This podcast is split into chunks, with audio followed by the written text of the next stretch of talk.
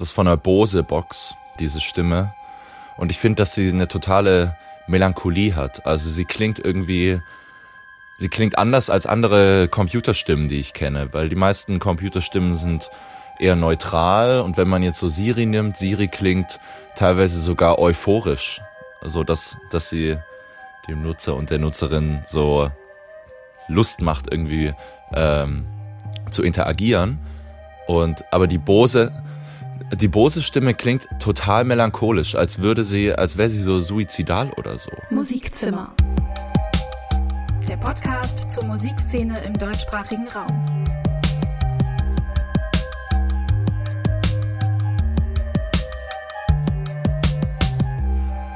Max Rieger, den kennen alle, ich sag mal alle, die irgendwas Relevantes der deutschsprachigen Musikszene in den letzten Jahren gehört haben. Nicht, weil der Name Max Rieger so super bekannt wäre, aber weil er auf ja, mit den besten Platten der letzten Jahre oft vertreten war. Entweder selbst als Gitarrist und Sänger von Die Nerven zum Beispiel oder als Produzent von Ilgen Nur, von Drangsal, von Mia Morgan oder von Friends of Gas. Solo macht Max Rieger auch noch als all diese Gewalt Musik. Sein zweites Soloalbum hat er gerade fertig produziert. Es heißt Andere und erscheint am 6. November. Tief im Innern bin ich dein. Aber ich weiß, das darf nicht sein. In meiner Brust, da wohnt ein Stein. Niemals gedacht, jemals so fern von dir zu sein.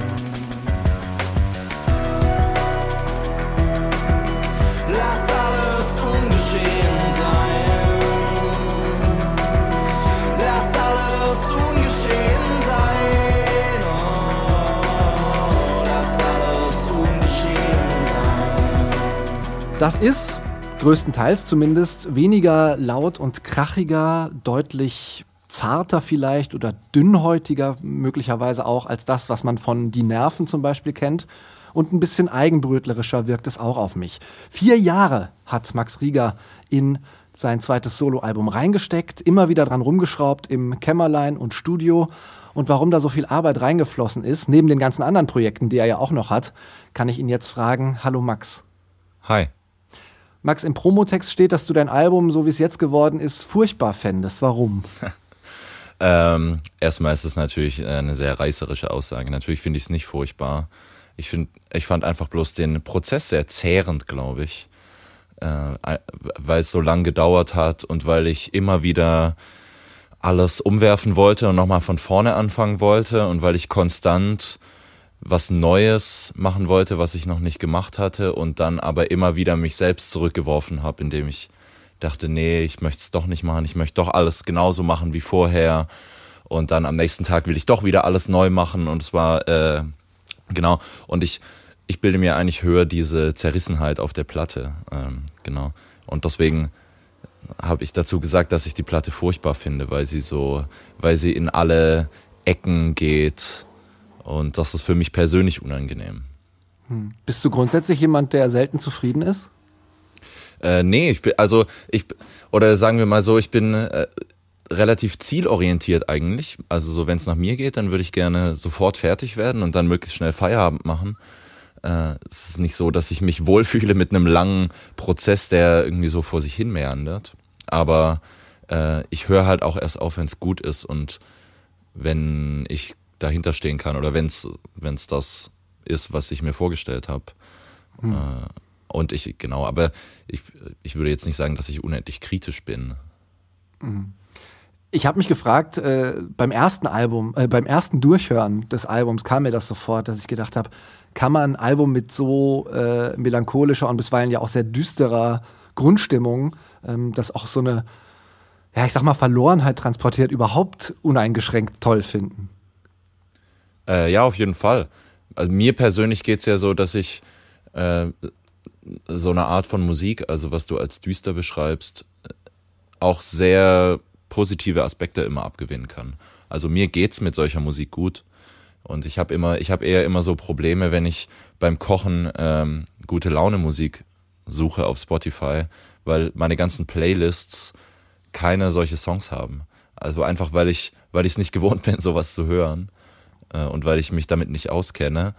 Äh, genau, ich, also ich fühle mich ganz wohl in, ähm, in solchen emotionalen Gefilden auch was, was mir beim ersten Hören oder direkt beim Runterladen äh, der Promokopie deines Albums aufgefallen ist. Äh, also das kennt eigentlich jeder, äh, der oder die an Projekten arbeitet, äh, an denen auch andere beteiligt sind. Die Dateinamen, die man verschickt, die kriegen dann äh, so peu à peu immer mehr Anhängsel hinten dran. Erst heißt die Datei Präsentation.ppt, äh, dann heißt die Präsentation unterstrich final, dann Präsentation unterstrich final final, dann Präsentation neu, äh, jetzt aber wirklich final und so weiter. Und der Download ähm, von deinem Album, der hieß Ref, ich äh, interpretiere das mal als Revision C hinten dran. Das sind ja dann doch nur drei Revisionen gewesen. Wie oft hättest du noch drüber hören können und was verändern können? Ähm, e-, jetzt erstmal zu diesem Final-Final. Ne? Das ist alles bloß eine Frage von Dateimanagement. Das mit diesem Final dranhängen, das habe ich schon vor Jahren aufgegeben. Bei mir bekommen die ähm, Dateiversionen immer bloß aufsteigende, weiterführende Ziffern. 1, 2, 3, 4, 5, 6, 7, 8, 9, 10. Dann mache ich irgendwann ein neues Projekt damit. Dann heißt es neu 1, 2, 3, 4, 5, 6, 7, 8, 9, 10 und so weiter und so weiter. Aber ich würde mir niemals anmaßen zu sagen, dass es irgendwie fertig ist und dass da dann Final steht, weil fertig ist es dann meistens sowieso nicht. Fertig ist es nur, wenn es fertig sein muss, aber nicht, weil es sein will. Äh, und diese, diese Ref C ist nur auf das Mastering bezogen. Also ich, ich, ich habe das Album auf den Status gebracht, äh, an dem ich sagen konnte, man muss jetzt nicht mehr viel machen. Jetzt gebe ich sozusagen in eine andere Hand und ähm, der Mastering Engineer soll dann machen damit, äh, was er denkt, was richtig ist. Und da war es dann die dritte Revision.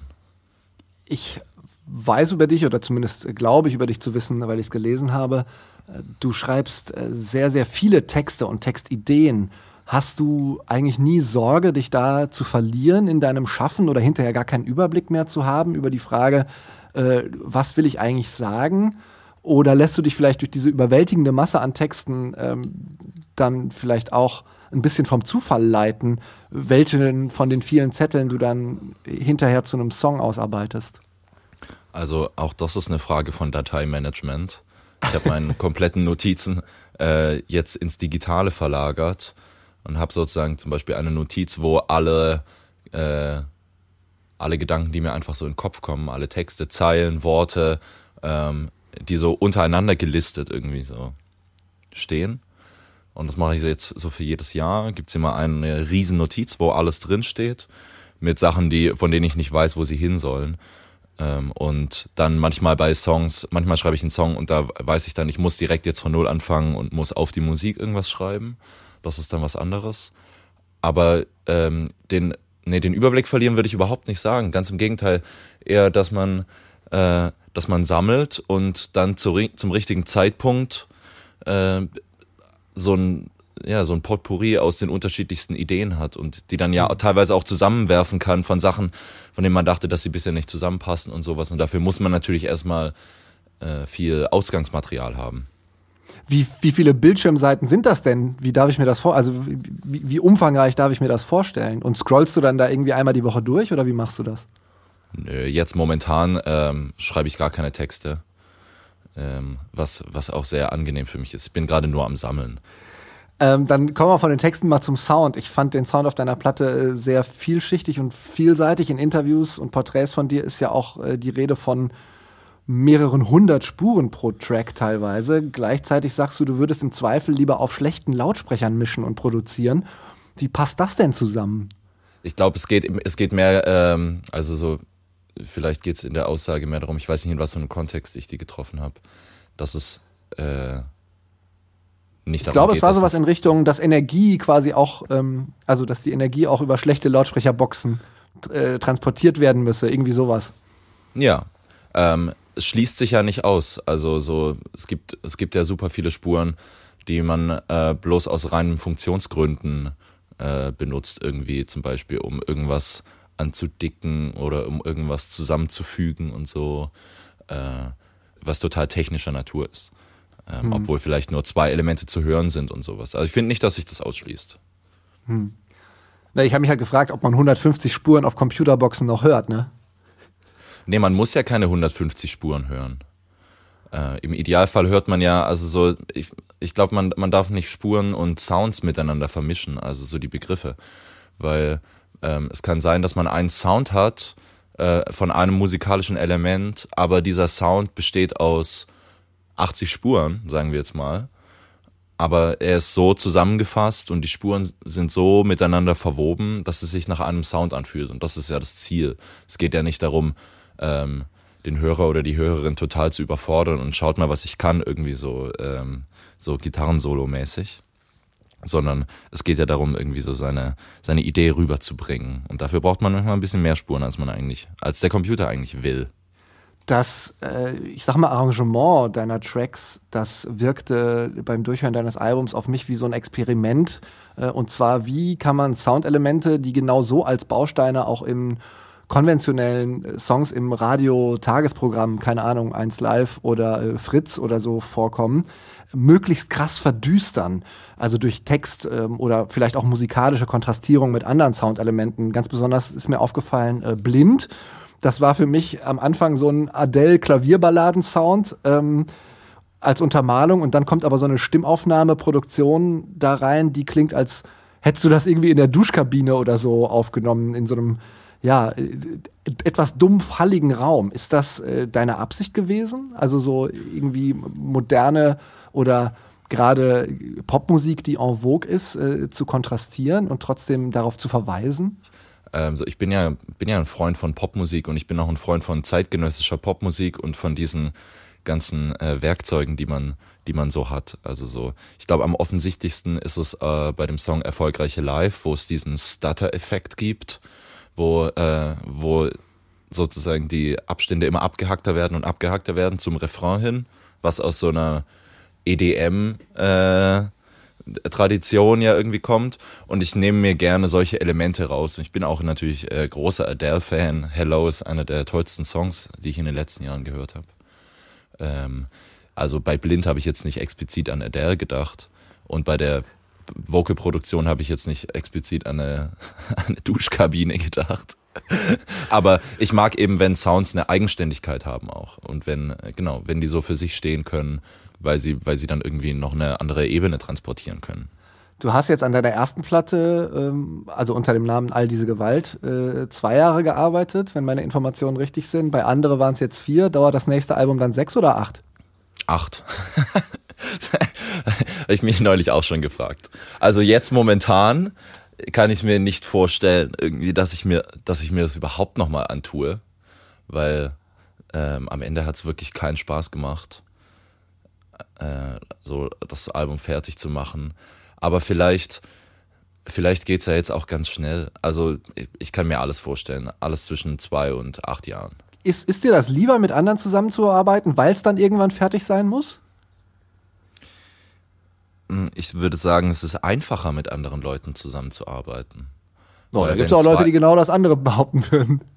Ja, aber wenn zwei Leute in einem Studio sind und und es passiert irgendwas und beide sind begeistert davon, dann hat man irgendwie eine andere Art von Sicherheit, als wenn man jetzt äh, alleine dort sitzt und, und vielleicht holt einen was im Moment ab, aber dann in der nächsten Sekunde fragt man sich, warum hat mich das jetzt abgeholt und ist es wirklich gut und sowas und so diese ganze Reflexionsmaschine, die dann angeht. Deswegen würde ich immer sagen, also mit anderen Leuten ist es deutlich einfacher zu arbeiten. Ja. Und macht auch mehr Spaß. Bei welchen Tracks äh, fiel es dir denn ganz besonders schwer? Gibt es da bestimmte, die sozusagen die Sorgenkinder waren?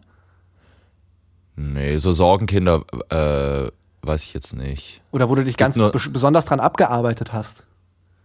Glaube, an erfolgreiche Live habe ich mich sehr abgearbeitet. Und an Dein habe ich mich auch abgearbeitet. Äh, einfach weil, weil die dann doch schon nochmal anders waren als das, was ich bisher gemacht habe. Und ich mich immer gefragt habe, kann man das als Hörer oder Hörerin in den Kontext setzen dann? Muss man das in den Kontext setzen? Kann man es auch unabhängig von irgendeinem Kontext äh, gut finden oder irgendwie begreifen oder irgendwas daraus mitnehmen und so?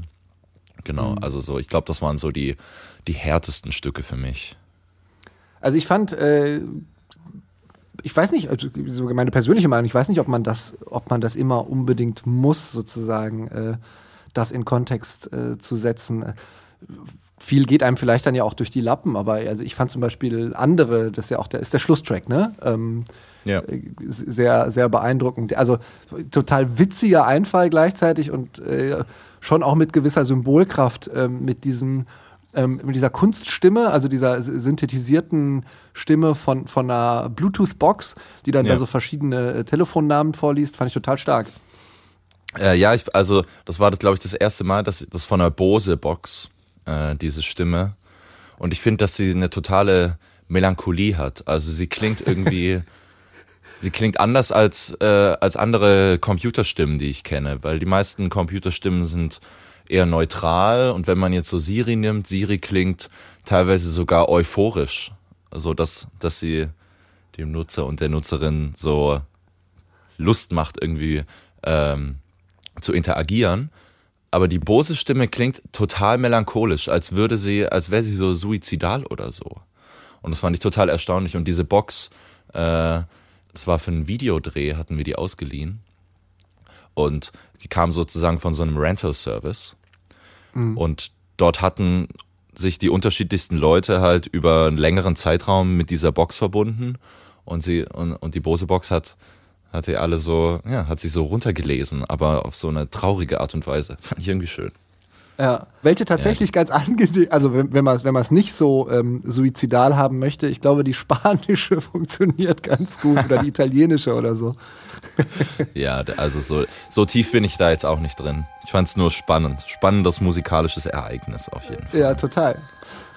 Der Musiker und Produzent Max Rieger ist das gewesen. Kennt ihr kratzend und beißend von der Band Die Nerven? Als äh, mittlerweile einen der wichtigsten Musikproduzenten im deutschsprachigen Raum, vielleicht auch. Und als Solomusiker ist er wieder unterwegs. Da veröffentlicht er gerade sein zweites Album unter dem Namen All diese Gewalt. Die LP heißt Andere und kommt am 6. November auf Glitterhouse Records raus. Herzlichen Dank, Max, für das Gespräch. Ja, danke dir. Musikzimmer.